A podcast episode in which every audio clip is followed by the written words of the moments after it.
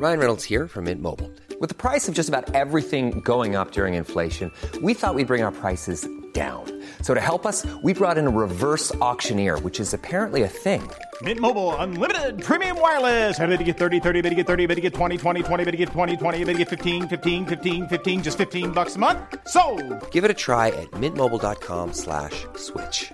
$45 upfront for three months plus taxes and fees. Promo for new customers for limited time. Unlimited more than 40 gigabytes per month. Slows. Full terms at mintmobile.com. Ahora agradecemos que esté con nosotros en la línea a Carlos de la Rosa, especialista en justicia penal con estudios por la Universidad de Yale.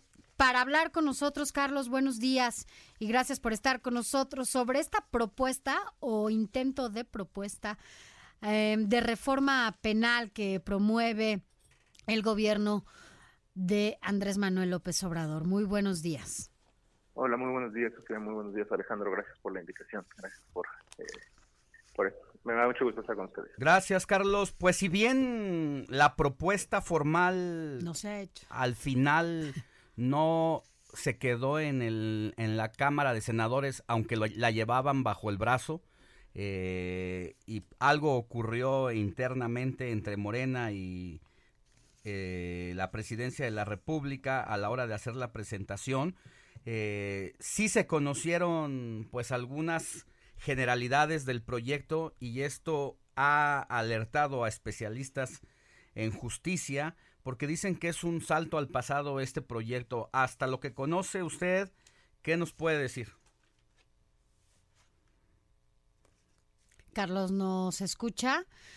Bueno, la semana pasada, Alex, incluso tú lo sacaste en una de tus columnas en Contra las Cuerdas, se intentó poner en la mesa esta propuesta, ¿no? Del Ejecutivo para reformar la, eh, el sistema de justicia en este país. Una reforma que, bueno, antes de presentarse, por lo que se había filtrado, pues ya causaba mucha polémica por la propuesta en sí. Carlos, ya que recuperamos a Carlos de la Rosa, especialista en justicia penal.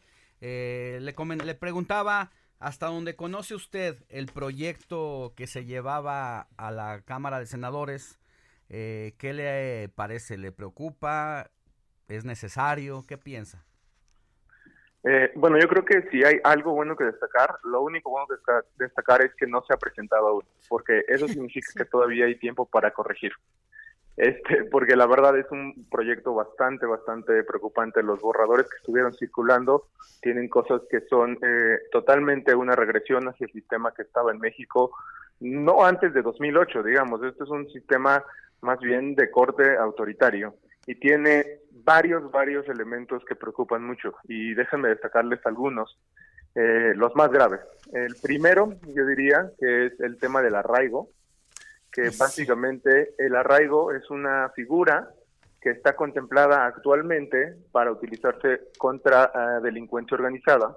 Y lo que el proyecto plantea es que el arraigo, que es una que es la detención por más por hasta 40 días sin que haya una acusación formal, es decir, sin que se presente a la persona detenida frente al juez, se pueda utilizar para eh, prácticamente todos los delitos. Entonces esto Sí. es gravísimo. Sí, es uno de los temas que más causó polémica por lo que dice. Claro, y además es, es, es una figura que no funciona, este, y también les voy a dar un dato, ¿no? Por ejemplo, en el sexenio de Felipe Calderón de 2006 a 2012 se reportaron 4.000 arraigos, y de esos 4.000 arraigos, únicamente en el 3% de los casos se llevó a la persona ante el juez para iniciarle formalmente un proceso penal. Y en el resto de los casos, pues fue un típico, usted disculpe, ¿no? Después de que la persona estuvo detenida hasta 40 días. A Eso ver, es uno de los casos. Pre- los ha sido ¿no? uno de los, en materia de justicia, precisamente uno de los puntos más criticados en la época oscura del PRI, donde se usaba todo el poder de la justicia para incluso ir en contra de un eh, adversario político o una voz de la sociedad civil a la que se buscaba acallar de esta manera. Hoy esta propuesta de regresar al pasado, a los años 60, 70, eh, causa polémica, pero además, sin perder el, de vista el bosque completo, forma parte de una, es tan solo un punto de la arquitectura jurídica que está diseñando el nuevo gobierno? Ah, pues al final del día, la verdad, es muy preocupante porque esto lo que está generando es mucha mayor arbitrariedad, ¿no? O sea, uno de las de los objetivos de la reforma penal de 2008 era establecer mayores controles a la fiscalía, a los ministerios públicos, a las policías y establecer mayores instancias donde los jueces pudieran garantizar que se respeten los derechos humanos. Básicamente lo que hizo la reforma de 2008 fue elevar la vara, ¿no? Digamos, elevar los estándares para eh, eh, para garantizar que se respetara el debido proceso, la presunción de inocencia. y ahora lo que estamos viendo es que, pues, eh, de forma muy lamentable, en lugar de invertirle en la capacitación, invertirle en la reorganización de las instituciones, para que para que los operadores se ajusten a estos nuevos estándares internacionales, se ajusten este, eh, a estas nuevas reglas, a estos nuevos protocolos, lo que estamos viendo es que la apuesta es más bien bajar esos estándares, bajar esa vara, este, en lugar de eh, invertirle, ¿no? Y, más bien lo que estamos viendo es que se está apostando a, la, a generar más espacios para la arbitrariedad, para, para la discrecionalidad. Y otra cosa muy preocupante que venía en los borradores que esperemos que corrija de aquí a febrero que se presenten formalmente, por ejemplo, era eh, que se establecían excepciones para pruebas que se obtuvieran de forma ilegal. Que en el, que en el sistema nuevo, en el sistema acusatorio, está eh, únicamente se pueden presentar ante el juez pruebas que hayan sido adquiridas, obtenidas por las fiscalías de forma legal y ahora se quieren establecer excepciones, lo cual de facto podría incluso este, legalizar la tortura. Entonces, la verdad es que así como venía el borrador, tiene elementos muy graves, esos que acabo de destacar son un par, pero este venía plagado, plagado de, elementos muy preocupantes que al final del día este pueden resultar contraproducentes, ¿no? y que como, como Coincides en es que me quiero justamente detener en este tema porque acabas de decir algo muy importante, pero además que coincide también con los con lo que han dicho algunas organizaciones en que esta eh, reforma o propuesta, ¿no? Intento de de, de, propuesta que se quedó en el aire es inquisitiva y agresiva.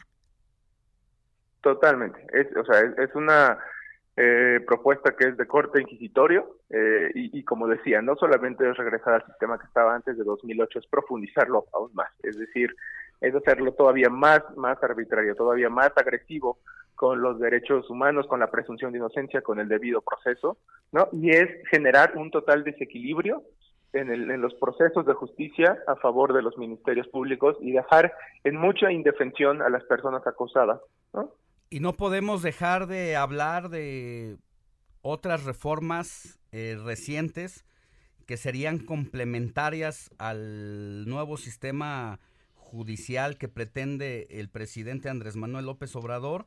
Y quisiera mencionar, por ejemplo, el tema de la extinción de dominio, que esto significa que mientras tú eres sospechoso de cualquier delito y mientras estás detenido, eh, el Estado puede confiscarte tus bienes independientemente de que estés en un juicio y que la parte acusadora esté probando si eres responsable o no.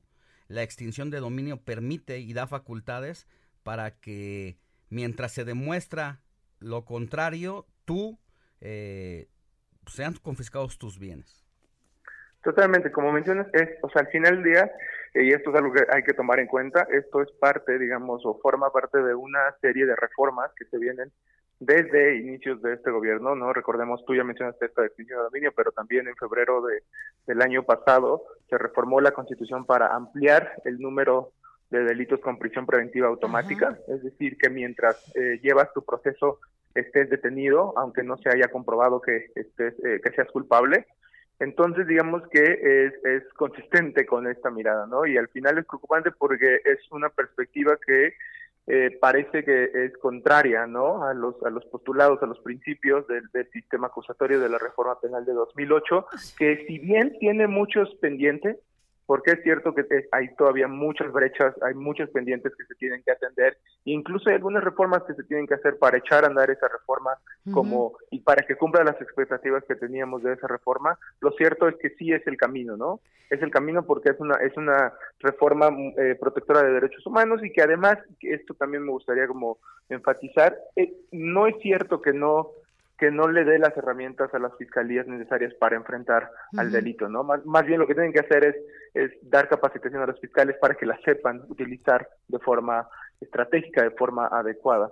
Y en este sentido, pues lo preocupante es que vemos una visión que más bien es contraria a este sistema acusatorio y que apuesta por pues una regresión al pasado al menos en tema de procuración a justicia. Carlos, en esta regresión de la que tú hablas también, eh, puede ser que estén haciendo supersecretarías o la superfiscalía y debilitando y desarropando a las víctimas en lugar de que, pues, de alguna manera se arropara a las víctimas. Pues sí, porque al final del día esta, esta serie de cambios, eh, aunque se venden con la idea de que esta serie de cambios son para apoyar a las víctimas y para garantizarles sus derechos, la verdad es que esto al final del día lo único que va a generar va a ser mayores espacios de discrecionalidad, de arbitrariedad para las procuradurías. Y eso no necesariamente ha eh, significado en el pasado que las víctimas estén mejor atendidas o que haya un efectivo acceso a la justicia. Entonces, más bien, la apuesta hacia las víctimas tendría que ser por fortalecer las figuras que ya están contempladas, por ejemplo, los asesores de víctimas, o apostarle en serio a las comisiones eh, de atención a víctimas, este, para eh, arropar en verdad a las víctimas, pero no vemos que la que la propuesta vaya por ese sentido, ¿no? La propuesta más bien va por otro sentido eh, que no necesariamente implica que va a haber acceso a, la justicia. Mire, estamos hablando con Carlos de la Rosa, especialista en justicia penal con estudios por la Universidad de Yale. Eh, él lo que dice y es un, da un aporta un dato revelador sobre el tema de la prisión preventiva donde habla de que hay datos duros que sostienen que esto no está funcionando, no es una práctica eh, correcta, sino es regresiva, atenta contra los derechos humanos, ya que ha habido el, el último censo que hay mil arraigos y de esos mil arraigos, solo el 3% de los casos llegaron ante un juez. El resto es decir, 3.900 y pico, los arraigados solamente recibieron el usted, disculpe. Así que, de entrada, con esos números, no se sustenta de ninguna manera esa propuesta de la que se habla, cuyo borrador circuló en la semana, y que es una iniciativa que ha redactado, se dice, el fiscal general de la República, Alejandro Gertz Manero, y que tendría la venia del presidente de la República. Así que estamos ante una situación de alerta para el sistema penal acusatorio porque se trata de un salto al pasado.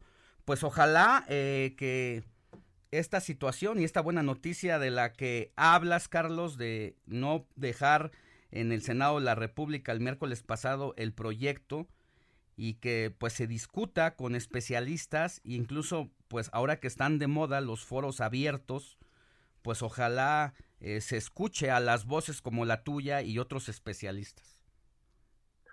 Pues sí, ojalá este pues que no se haya presentado la verdad de la oportunidad para corregir y cuando se presente incluso también, como dices, ¿no? Que, que, funcione un, un, sistema de parlamento abierto, pero efectivamente abierto, ¿no? Donde no solamente eh, se escuchen a las personas eh, expertas, a las organizaciones de la sociedad civil, sino que también se les tome en cuenta, ¿no? Eh, y pues ojalá se corrija estos borradores que estuvieron circulando.